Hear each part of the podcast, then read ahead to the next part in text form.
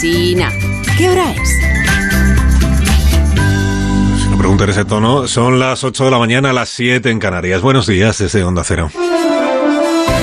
Más de uno en Onda Cero.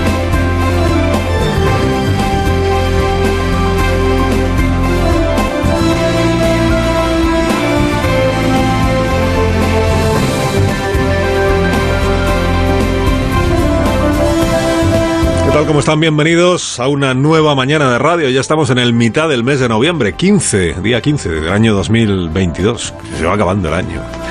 Hay debate esta tarde en el Senado, hay sesión de control, pero como no va Pedro Sánchez, porque está en Bali, y como Feijó no pregunta nada al gobierno, porque él si no va Sánchez pues no habla, pues el debate tendrá mucho menos eco que cuando hay duelo entre ellos dos, pero ¿qué vamos a hacer? Así son las cosas y así funcionan también o funcionamos los medios de comunicación. Tendrá menos eco y eso que al debate de esta tarde llegará la vicepresidenta Nadia Calviño, estrella parlamentaria emergente, con el dato de la inflación del mes de octubre, dato definitivo que se va a conocer esta mañana y que será un dato más aliviado que la inflación de septiembre y más aún que la inflación del mes de agosto, lo cual al gobierno, digamos que le reafirma en su eh, tesis de que en lo que se refiere a la inflación vamos a mejor. En lo que se refiere al crecimiento económico es verdad que no. Eh, digo, eso que llega al debate el ministro Bolaños, el ministro de la Presidencia, decidido a seguir cantando las bondades de quitarle delitos al Código Penal o cambiarlos en aras de la convivencia de los catalanes y de los catalanes con el resto de los españoles. Seguro que el ministro tendrá ocasión de explicar exactamente cuál es la relación entre una cosa y otra. Y eso que al debate llega el ministro grande Marlasca, ministro del Interior, decidido a comprometer por enésima vez su palabra en esa afirmación que viene haciendo de que nada ilegal y nada trágico, ningún hecho trágico, sucedió en la parte española del puesto fronterizo de Melilla el pasado día 24 de junio. Eh, Ojo a esta cuestión. Bueno, si alguien pensó que el asunto de Nador o de Nador Melilla, lo que ocurrió el día 24 de junio, bueno, lo que ocurrió, la muerte de 23 inmigrantes, 23 o más, porque estamos a mediados de noviembre y aún no se sabe ni siquiera cuántas personas murieron aquel día, asfixiadas o aplastadas. Si alguien pensó que este asunto había quedado ya olvidado por la nueva tormenta política que empezó el jueves con lo de la sedición y tal, abandone toda esperanza, porque hay dos instituciones que todavía no han dicho su última palabra. Una es la Fiscalía, que tiene ya la respuesta del Ministerio del Interior a su último requerimiento sobre los vídeos y que tiene que tomar decisiones en breve sobre qué pasa con este procedimiento, si hay o no hay causa para seguir adelante, ¿no? Y otra es el defensor del pueblo, que discrepa de algunas, algunas de las explicaciones que dio la Secretaría de Estado de Interior en el primer momento. El defensor del pueblo, documento conocido ayer, da por probado, esto ya se sabía, da por probado que agentes marroquíes actuaron en suelo español. Y el defensor del pueblo en realidad no entiende muy bien, como no entienden muchos mandos policiales, por qué se niega esto cuando eh, el propio ministro en su día reconoció que en situaciones extremas, y esta le parece que lo fue, se produce una cooperación entre ambas policías que incluye esta labor de gendarmes marroquíes en territorio español. El defensor del pueblo da por hecho que eso sí sucedió, que actuaron en suelo español y que les fueron entregados por parte de la Guardia Civil inmigrantes que ya habían alcanzado nuestro territorio. Esto es lo que el PSOE cuando estaba en la oposición llamaba devoluciones en caliente y desde que está en el gobierno prefiere llamarlo rechazos en frontera. Pero es lo mismo, acaba usted de entrar en territorio español, usted está en situación irregular, yo lo devuelvo inmediatamente, se lo entrego a la policía marroquí. Lo que no llega a concretar el defensor del pueblo, porque no tiene elementos para concluir en ese sentido, es en qué situación física se encontraban estas personas que fueron devueltas. Sí niega, y esta es la discrepancia con lo que dijo Interior en su momento, sí niega que la Guardia Civil no tuviera constancia del riesgo en el que se encontraban los inmigrantes amontonados. En eso sí le lleva la contraria al Ministerio del Interior. El Ministerio que ha dicho, una vez que ayer se conoció esta discrepancia ¿no? sobre qué sabía la Guardia Civil de lo que estaba ocurriendo y qué capacidad tenía, por tanto, para medir la situación de riesgo en que estaban esas personas.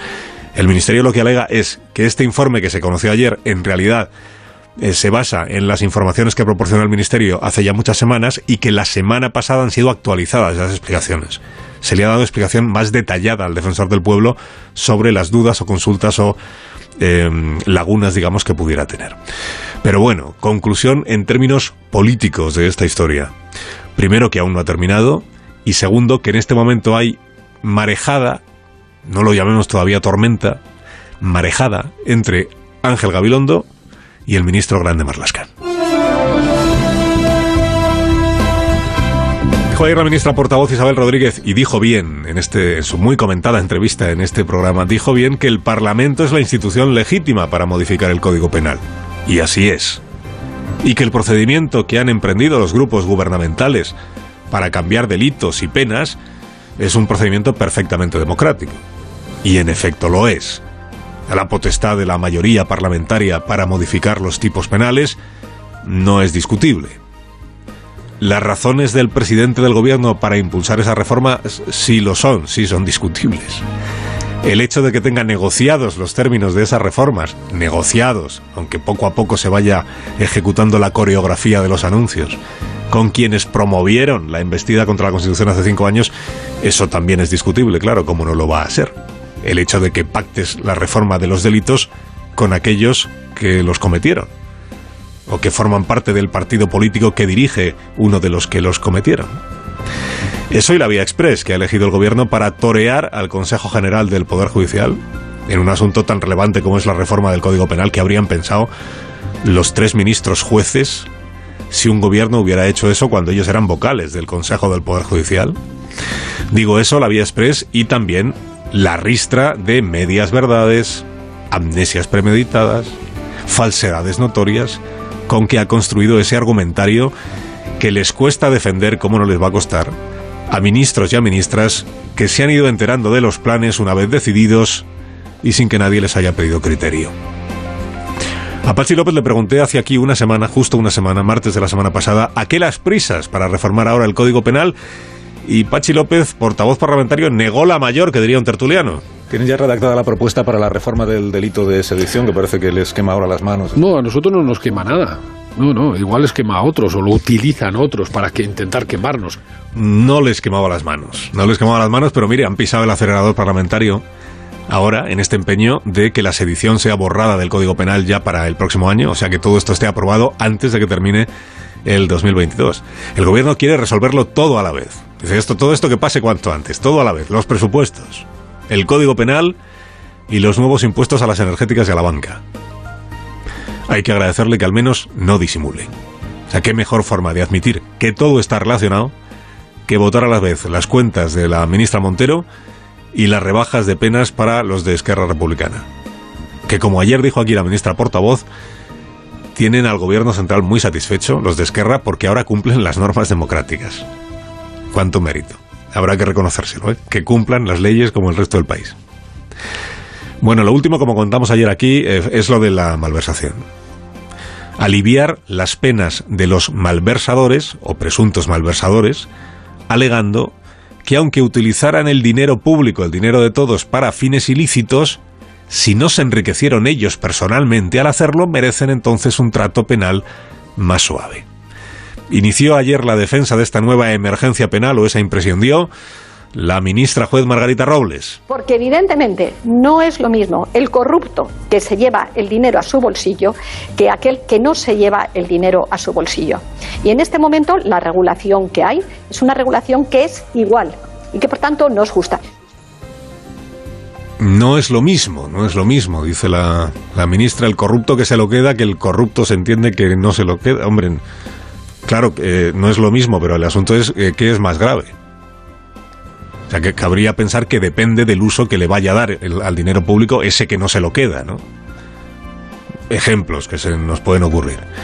Eh, pongamos que un vicepresidente de la Generalitat de Cataluña distrae, que te digo yo, 100.000 euros del presupuesto de su departamento. Dices, ¿es más grave si lo ingresa en una cuenta personal suya en Suiza o si paga con ese dinero la arremetida contra los derechos políticos del resto de los ciudadanos. ¿Es más grave? ¿Nos parece más grave, menos grave, igual de grave? Ese es un, es un debate interesante este. ¿eh? Este es el nuevo estribillo que está empezando, que es el de, a ver, corrupción es llevártelo tú calentito. ¿Eh? O tú o algún amigo tuyo. Pero, gravedad máxima para esa corrupción. Ahora, destinar unos cuantos miles de euros del dinero público a comprar voluntades, o a sustanciar un referéndum ilícito, pongamos por caso, entonces eso ya no es, no es exactamente corrupción. Eso es solo administrar mal los recursos públicos y por eso merece menos, menos pena. Aunque por el camino el administrador haya corrompido las instituciones, haya engañado a los contribuyentes, se haya apropiado indebidamente de la Generalitat de Cataluña, que esto es lo que hicieron políticamente al menos. los dirigentes de entonces?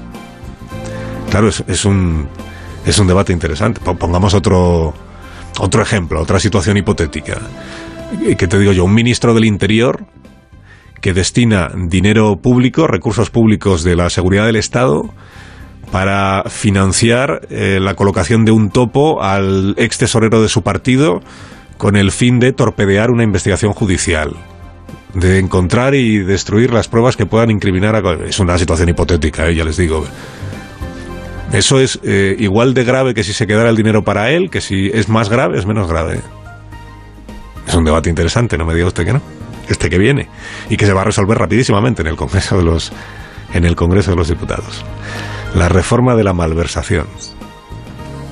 Debe de ser que la malversación, diluirla o aguar la malversación, también fue un compromiso que asumió en su investidura el presidente Sánchez.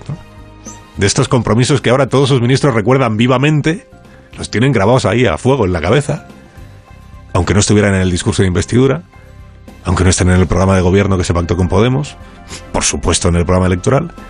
Los ministros ahora los recuerdan vivamente esos compromisos, pero hasta anteayer negaban que estuvieran encima de la mesa. Todas estas reformas que se anuncian ahora van en la misma dirección. Y todas van a beneficiar a los mismos. Ahora la preocupación del gobierno es a ver si nos vamos a pasar de frenada y además de beneficiar a los que queremos beneficiar, vamos a beneficiar a condenados por corrupción de otros partidos políticos, que te digo yo, del PP, por ejemplo. Julián Muñoz, dice hoy el diario ABC, que también. Pero bueno, ni siquiera se, se preocupa ya, o se ocupa ya, o se molesta ya en desmentir el gobierno que en efecto los destinatarios de estas reformas legales son los que son. Son quienes ya delinquieron. Porque a eso se refiere cuando dice que esto mejora la convivencia entre los catalanes. A que los beneficiados son quienes ya delinquieron y quienes están pendientes de juicio, por ejemplo, como contábamos ayer. Claro, ¿en qué quedó entonces? ¿En qué quedó entonces? ¿Se esté a favor o en contra de estas reformas penales? ¿En qué quedó aquel alegato de la ministra de Justicia? Desaparecida en combate estos días. Contra las reformas del Código Penal diseñadas a la medida de casos y de personas concretas, ministra Job, ¿en qué quedó? Cualquier reforma de calado que afecta al sistema penal debe hacerse alejados de casos concretos, de coyunturas y hacerlo intentando recabar los mayores consensos posibles alejada de casos concretos y de coyunturas. Ya, ya, casos concretos. El señor Jové, el señor Salvador, la señora Garriga, pendientes todos ellos de juicio por presunta malversación. Qué trago debe ser a veces ser ministra y encima de justicia. Carlos Alsina en Onda Cero.